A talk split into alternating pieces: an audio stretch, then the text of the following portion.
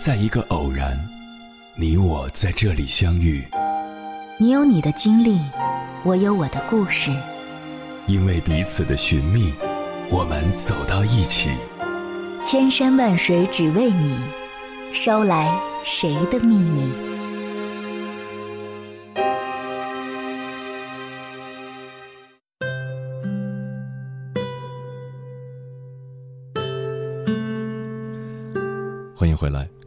夜行者，这里是正在直播的中国交通广播心灵夜话栏目《千山万水只为你》，深夜不孤单，我是迎波，我要以黑夜为翅膀，带你在电波中自在飞翔。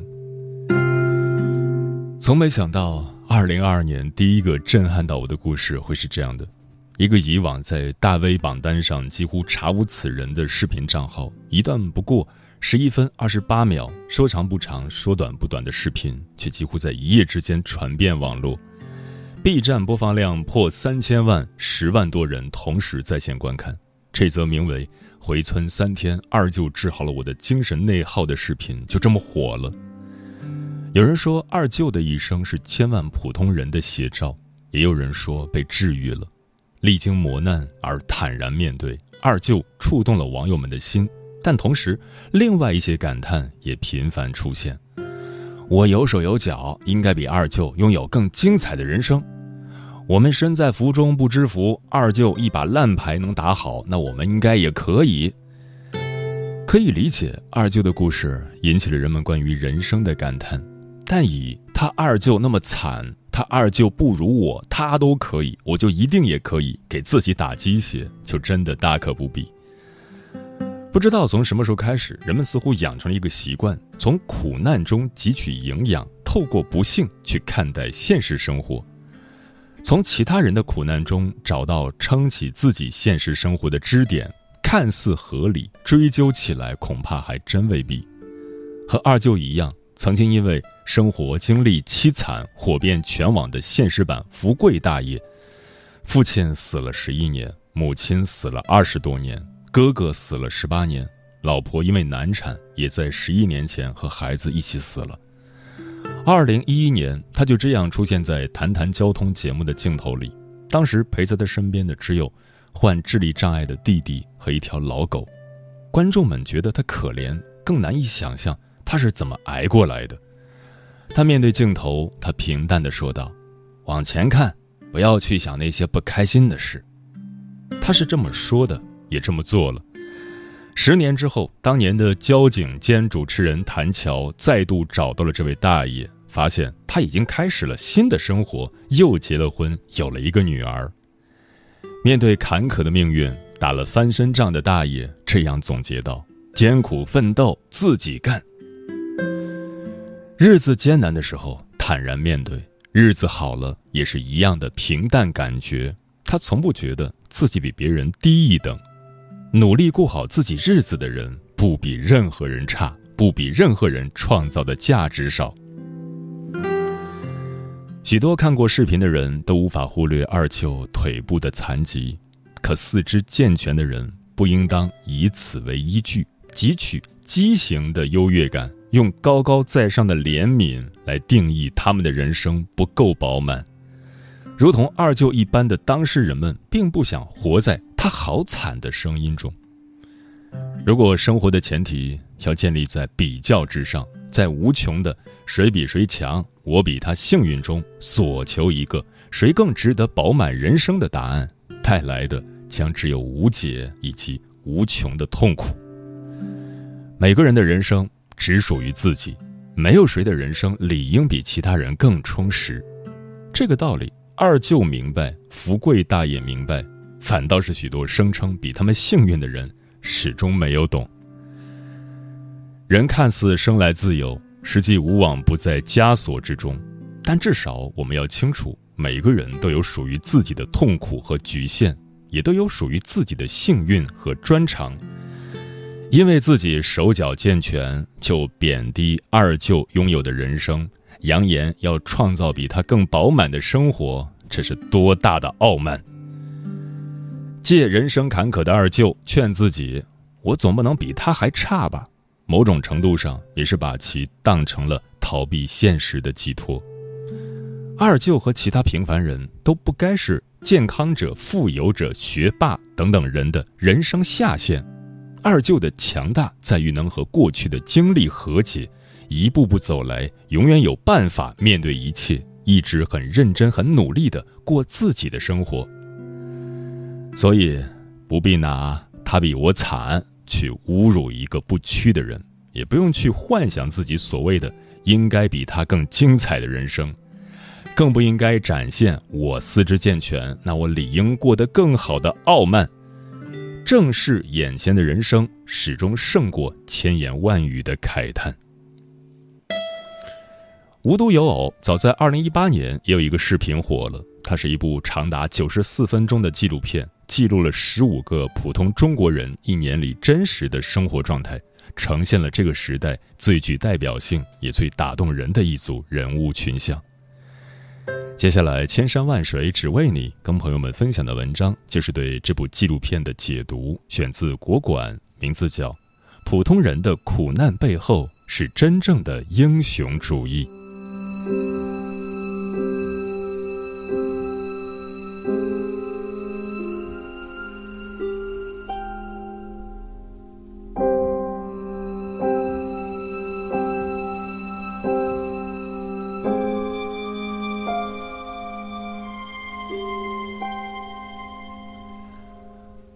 为了父母、子女和房子，我们拼死拼活，不敢倒下，因为身后空无一人。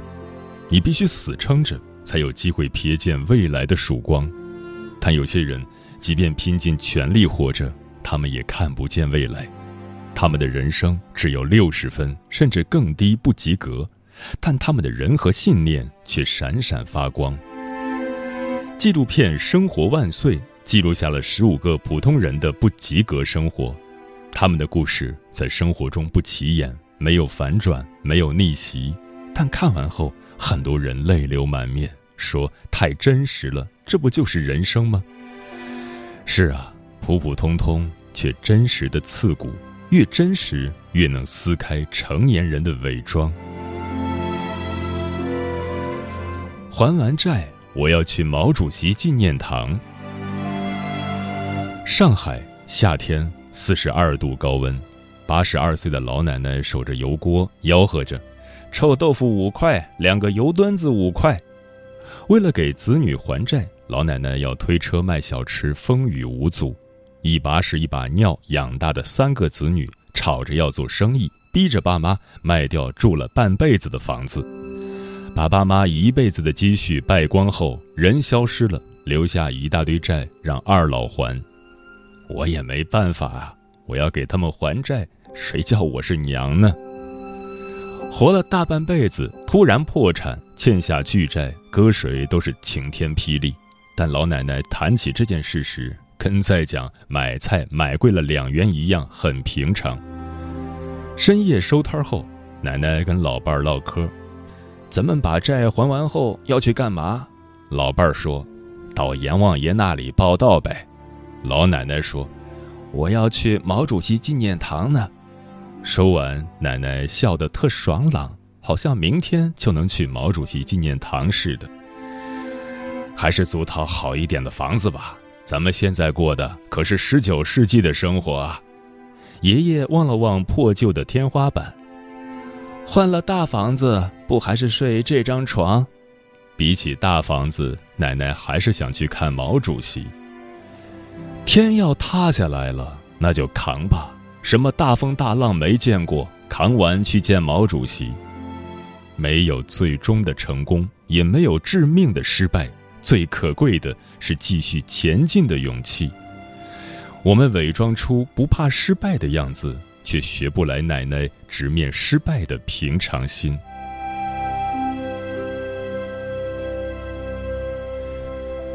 我没偷没抢。凭什么嘲笑我的工作？凌晨十二点，大叔骑车奔向大排档，到点上班了。二十多年来，他几乎每晚都在这里卖田螺、陪酒陪唱，常客都喜欢跟他喝酒、抽烟、聊天诉苦。陪客人喝爽了，他开始唱徐小凤的歌，特别是那首《顺流逆流》，每晚必唱。这首歌教会他做人，陪他熬过最难受的时光。早年和妻子离婚，他靠陪酒卖唱把女儿养大。供女儿上了大学后，女儿的同学嘲笑他的工作，女儿埋怨他，想让他换工作。大叔反问女儿：“你同学爸妈扫大街捡垃圾，你有嘲笑过他们吗？”女儿说：“没有。”那他们凭什么嘲笑我的工作呢？大叔没偷没抢，凭自己努力把女儿养大，他无愧于心。就像歌里唱的：“不相信未做牺牲，竟先可拥有；只相信是靠双手找到我欲求。”最后一桌客人结账走了，他可以下班了。他推着车摇摇晃晃，累了就挨在街上的栏杆休息会儿。所有辛苦他都默默接受，再多心酸他都从不放手，哪怕再苦。图个我无悔，图个光明磊落。我们伪装出体面的样子，却学不来大叔心酸时的光明磊落。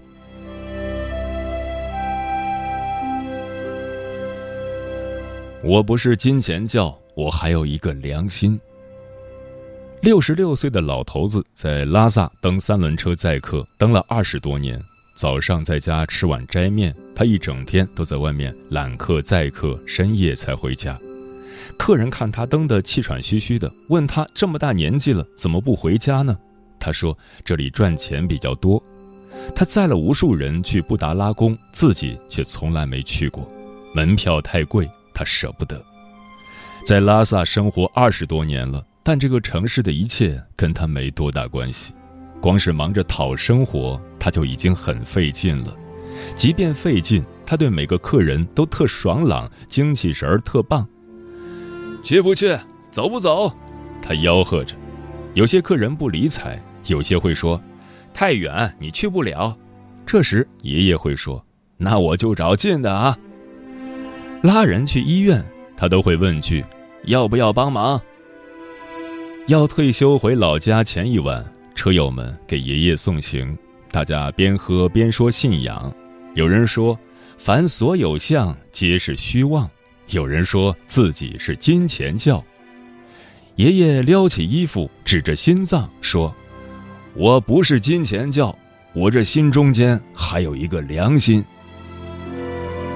外在生活是命运，内心信念才是光。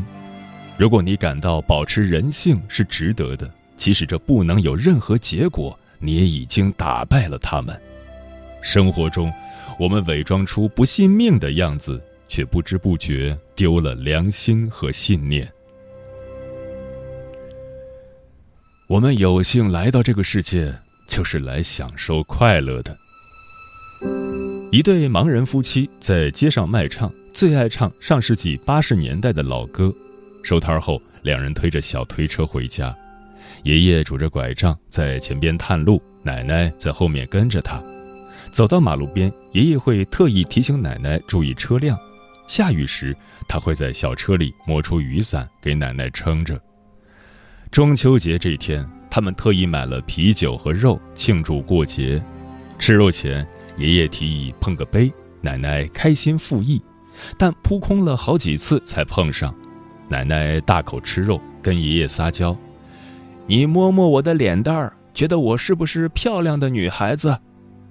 他们在一起二十多年了，却从来没有看见过对方长什么样。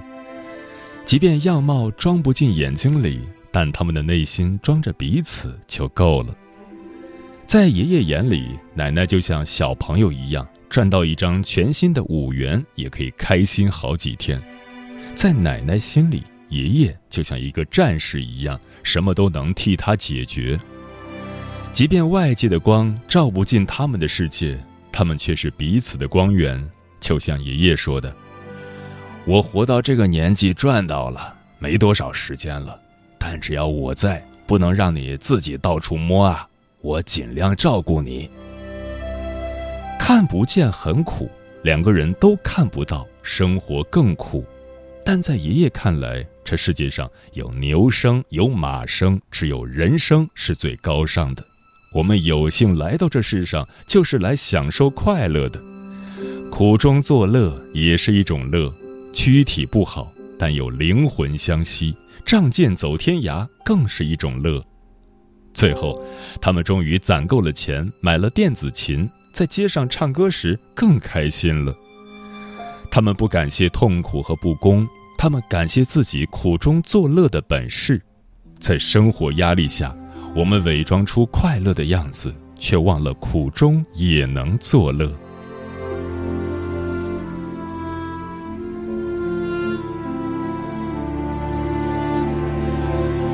我不知道还有多少个明天。在病房里，一个医生扮成小丑的样子逗生病的孩子开心，输着液、带着氧气机的孩子露出了久违的笑容。可孩子们不知道，眼前的医生自己也患了癌症，逗别人笑，自己也会开心点。尽管他不知道自己还有多少个明天。白天逗人开心，晚上他也会悲观的想：我这辈子没做亏心事，命运挺不公的。他想拍电影，努力学习，高考考上了编导专业。可生活似乎总爱和有梦想的人开玩笑。考上编导那天。母亲患癌了，他放弃梦想去考护理专业。当他学会怎么治疗妈妈的病时，妈妈却去世了。当他稍微从妈妈的离世中走出来，一心想救死扶伤时，他自己也患癌了。命运似乎总是为难好心人。有时他会怀疑，是不是自己做错了什么，才会让家里有两位癌症病人。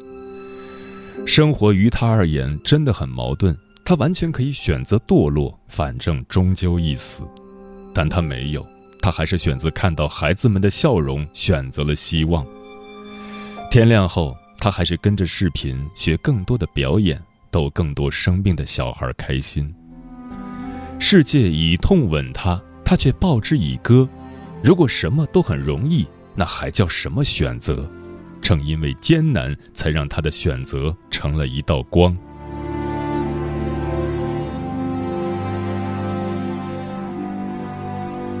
知识是最珍贵的，知识高于一切。在黄土高坡上，一名老师肩扛铁锹和书包，领着九个学生在走只有两脚宽的狭隘山道。他们不是在春游，这是他们上学的必经之路。山下千沟万壑，一不留神很容易滚下山去。村子生活条件太差，人都走光了，只剩下几个孩子。他成了村里唯一的老师。老师家里四口人住着破房子，三人生病，老婆还怀着二胎。要是不离开村子，家人如果发病，很难及时救治；但要是离开，孩子们就没学上了，看不见未来。他说。知识是最珍贵的，知识高于一切。有了知识，就有了一切。没有知识的人，可以说在世界上就是虚度一生。这是他作为老师的人生信条。怎样选都难，左右为难。每次老婆让他离开村子，找份挣钱的工作，他都说再多坚持一会儿，先上完这个学期。等了一年又一年。他还在做着这份看不见生活未来的工作，可他却看见了孩子的未来。很多人会不理解他的坚持，但世界总需要有那么一群人，牺牲某些东西去坚持那些别人不愿意做却又必须做的事情，而这群人于天上看见深渊，于无所希望中得救。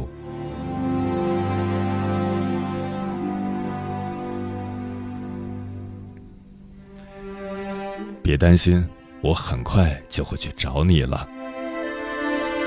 这是一名退休老兵的故事。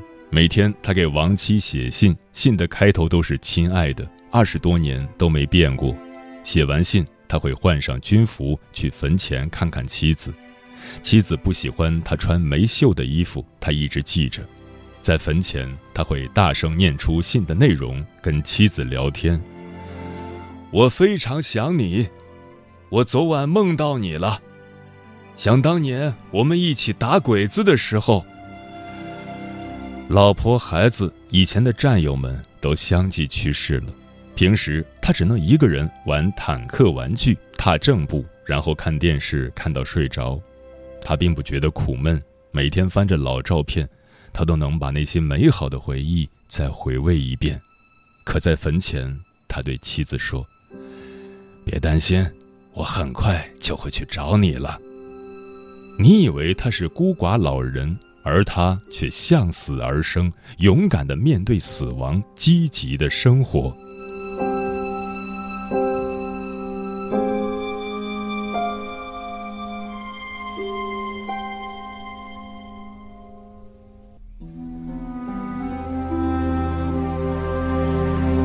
你我皆凡人，生在人世间。我们向往美好，美好与物质挂钩，常常会花尽心思伪装成美好该有的样子。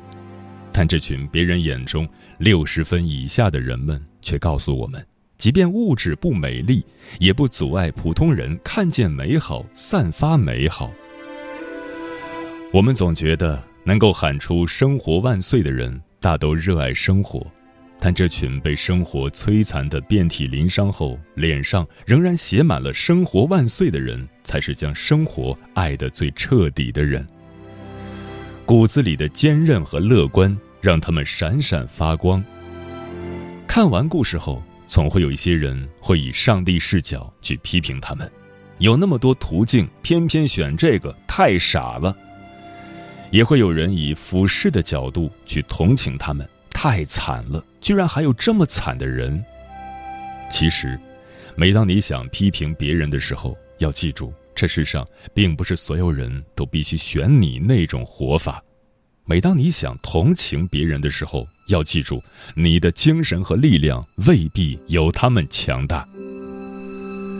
在纪录片里，十五个人的名字并没有刻意出现在画面里，他们只是中国平凡人里的代表。生活中有太多这样的人，这群人在进窄门、走远路、见微光。命运给他们安排了一道窄门，融入世界的门槛比别人高，门里一片漆黑，他们摸黑走着一条看不到未来的漫漫长路。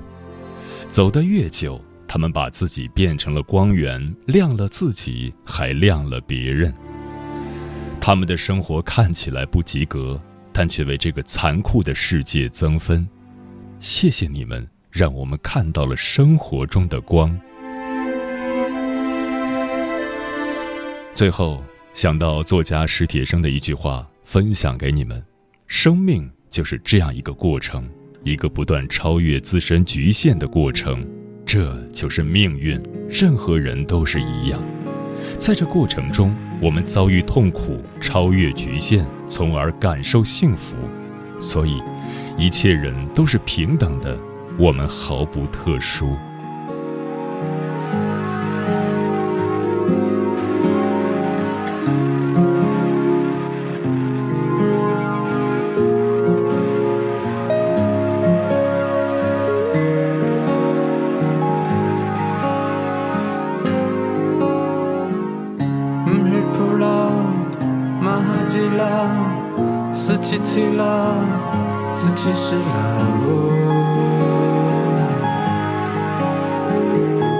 de bébé là, que là, et pour la